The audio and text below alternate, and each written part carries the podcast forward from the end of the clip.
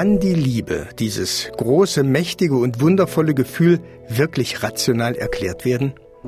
Einfach als Ergebnis eines Cocktails aus chemischen Substanzen, unter anderem von Hormonen? Zunächst scheint es tatsächlich so. Die Erklärung von Neurowissenschaftlerin Franka Parianen auf die Frage, was Liebe ist, geht nämlich genau in diese Richtung. Liebe ist ein Hormonfeuerwerk. Das fängt am Anfang sehr aufgeregt an mit Serotonin und Dopamin und Opioiden gleichzeitig. Cortisol allerdings auch, also Stresshormone sind definitiv mit an Bord. Das klingt in der Tat so, als ob die Hormone der Hauptdarsteller im Spiel der Liebe wären. Auch das Bild von Professor Martin Lindner, Biologe an der Martin-Luther-Universität Halle-Wittenberg, geht in diese Richtung. Ich würde das als so eine Hormonsuppe bezeichnen, in die verschiedene Zutaten reingegeben werden und in dieser Suppe badet unser Gehirn. Und je nachdem, was da also für Komponenten reingeschmissen werden, äh, so, so fühlt man sich dann. Lindner bringt in diesem Bild von der Suppe mit den unterschiedlichen Zutaten des Hormoncocktails noch einen anderen Akteur mit ins Spiel, nämlich unser Gehirn. Und genau in diesem Kästchen, in diesem kompakten Gebilde von Nervenzellen fühlen und empfinden, leiden und feiern, begehren, hassen und lieben wir. In diesem Gebilde entstehen und wirken unter anderem auch Hormone und viele andere Botenstoffe. Diese beiden Akteure können nicht ohne einander.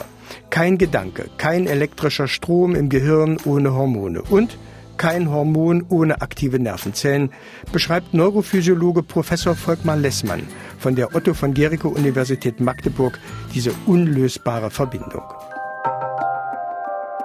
Es gibt eine gewisse Hardware, die wir verdrahtet vorliegen haben. Das sind unsere Nervenzellen. Das ist nicht veränderbar. Und die Hormone sind die Software. Wenn ich Hormone mit dabei habe, dann kann ich jetzt sozusagen den Algorithmus, wie Zelle A, B und C miteinander sich jetzt verhält, daran kann ich jetzt auf einmal fein drehen.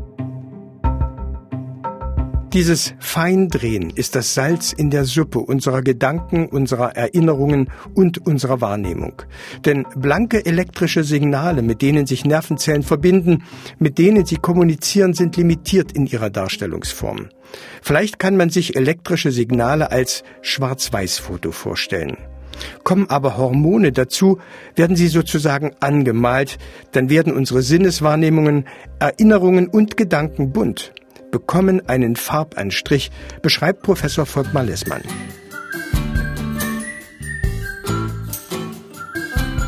Äh, was die Hormone machen, ist, dass das äh, angemalt wird und dadurch eine ungeheure Vielfalt bekommen kann. Und, und damit ist auch die, die Einzigartigkeit des Gefühls in diesem Moment, für diese Person, in dieser Situation, für mich in so einem Bild zu verpacken.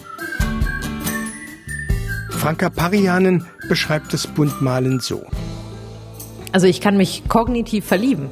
Ich kann jemanden sehen und sagen, das ist diese Person und alles an der mag ich und das ist wunderbar. Aber dafür, dass ich Herzklopfen habe, in diesem Moment, wenn ich diese Person sehe, brauche ich eben die Hormone.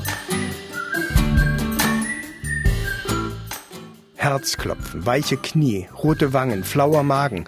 Das alles kommt neben dem Feintuning der Nervenverbindungen auch dadurch zustande, dass viele Hormone eben nicht nur im Gehirn aktiv werden. Franka Parianen und Professor Martin Lindner beschreiben die Liebe als ein Gefühl, das uns ganz und gar ergreift. Und warum? Weil sie ein so unglaublich umfassendes Gefühl ist. Was ja, wir wissen das ja, bis in die Fingerspitzen geht, auch in die Spitzen von anderen Organen. Hormone sind so eine Art Rundfunk. Die können also unserem ganzen Körper eine Nachricht überbringen. Dann funktioniert das jetzt alles auf einmal. Unser Atem rast, unser Herz schlägt schnell. Das sind alles so Situationen, wo wir eigentlich wollen, dass unser Kopf und unser Körper auf der gleichen Seite stehen. Hormone haben bei jedem von uns eine ähnliche, aber lange nicht die gleiche Wirkung. Mit einem großen Schluck aus der Pulle des Sexualhormons Testosteron beispielsweise macht sich nicht jeder Mann mit seinem Balzgehabe automatisch zum Vollidioten. Auch das Bindungshormon Oxytocin wirkt bei vielen ganz unterschiedlich. Es wird ausgeschüttet, wenn Väter die Nähe ihres Kindes spüren, wenn Mütter stillen oder bei zärtlichen Berührungen. Entscheidend für die Wirkung von Hormonen können auch Erinnerungen und Erfahrungen sein, sagt Biopsychologe Professor Lars Penke von der Uni Göttingen. Wenn wir also sehr negative zwischenmenschliche Erfahrungen gemacht haben, sei es im Umgang mit Eltern oder auch zum Beispiel in vorherigen Beziehungen, dann kann das auch insofern Spuren hinterlassen, als dass man zum Beispiel eine gewisse Bindungsängstlichkeit hat und die hat dann auch damit zu tun, wie man dann in neuen Beziehungen mit diesen Umständen umgeht. Also ob man zum Beispiel körperliche Kontakte überhaupt als positiv empfindet. Und das beeinflusst dann auch, inwieweit zum Beispiel Körperkontakte dann zu Oxytocin-Ausschüttungen führen oder nicht. Man weiß, dass fehlende Liebe oder körperliche Nähe in der Kindheit die Antennen auf den Zellen, die Rezeptoren für das Bindungshormon Oxytocin ausschalten. Wenn durch fehlende Berührungen oder Zärtlichkeiten wenig Oxytocin produziert wird, scheint der Körper zu sagen, diese Antennen sind sinnlos, die brauche ich nicht, die lege ich erstmal lahm. Solche sogenannten epigenetischen Veränderungen sind mindestens über zwei Generationen nachweisbar. Das äußert sich nicht nur darin, dass Berührungen als unangenehm empfunden werden können, sondern dass auch nächste Generationen weniger liebevoll erzogen werden. Die Art zu lieben, Liebe zu empfinden und zu geben, hängt aber nicht nur davon ab, was wir gerade erleben, was wir erlebt haben, wie wir denken, wie die Hormone unsere Hirnaktivitäten stimulieren bzw. ausmalen und durch unseren Körper strömen. Es scheint auch so zu sein, dass solche ursprünglichen, natürlichen Zustände wie das romantische, leidenschaftliche Verliebtsein davon abhängen, wo, wann und unter welchen gesellschaftlichen Rahmenbedingungen wir leben. Beispielsweise, ob wir romantische Liebe als etwas Großes, Wundervolles oder als Krankheit bewerten. Anthropologin Professorin Birgit Röttger-Rössler hat das in Indonesien erforscht. In einigen Regionen werden dort frisch Verliebte weggesperrt. Sie gelten als unzurechnungsfähig, als verzaubert, als krank und gehören beschützt. Birgit Röttger-Rössler glaubt, dass mit dieser Sicht nicht nur das große Verliebtsein unterdrückt, verboten und unterbunden wird, sondern dass die Menschen dort auch tatsächlich anders fühlen. Denn wir können nicht außerhalb der Schemata denken, die wir eigentlich im Laufe unseres Lebens erlernen. Und wenn ich erlernt habe, dass dieser Gefühlszustand, den wir als Verliebtheit hier bezeichnen, wenn ich gelernt habe, dass der gefährlich ist, nehme ich den anders wahr, nämlich immer mit so einer negativen Konnotation, als wenn ich erlernt habe, Verliebtheit ist eine wunderbare Sache, ist ein erstrebenswerter Zustand. Wie unterschiedlich der akute Zustand der romantischen Liebe empfunden werden kann, zeigt folgendes Gedankenspiel. Wissenschaftler gehen davon aus, dass wenn man Augen, Nasen und Ohren verschließen würde und nicht wüsste, in welcher Situation man sich befindet, wenn das möglich wäre, man würde anhand der Gefühle nicht unterscheiden können, ob man in Gefahr oder auf der Flucht ist oder ob gerade ein Liebesabenteuer beginnt. Die Hormone und die körperlichen Begleiterscheinungen sind jedenfalls ähnlich.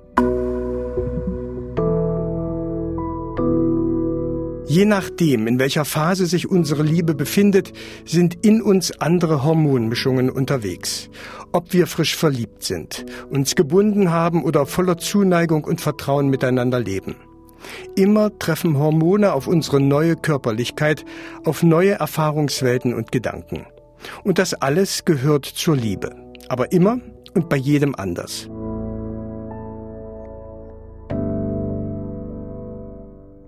Hormone sind also ein wichtiger Teil der Liebe, der Teil, der entscheidend für den Zauber dieses Zustandes beiträgt, für die Lust, das Begehren, die Wärme und die Zufriedenheit.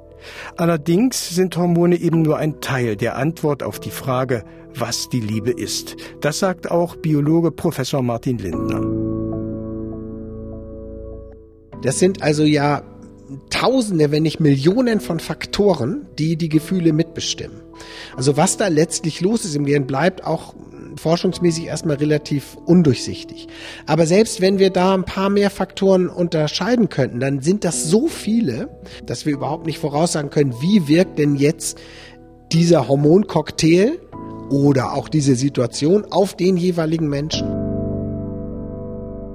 Wir haben also eine Ahnung, wie die Liebe funktioniert und welche Rolle Hormone in diesem System spielen und wie kompliziert die Liebe ist. Natürlich reizt es uns herauszufinden, wie der Zauber der Liebe zustande kommt. Aber zum Glück stoßen wir dabei immer wieder an unsere Grenzen. Denn eigentlich wollen und brauchen wir für die Liebe gar keine rationale Erklärung.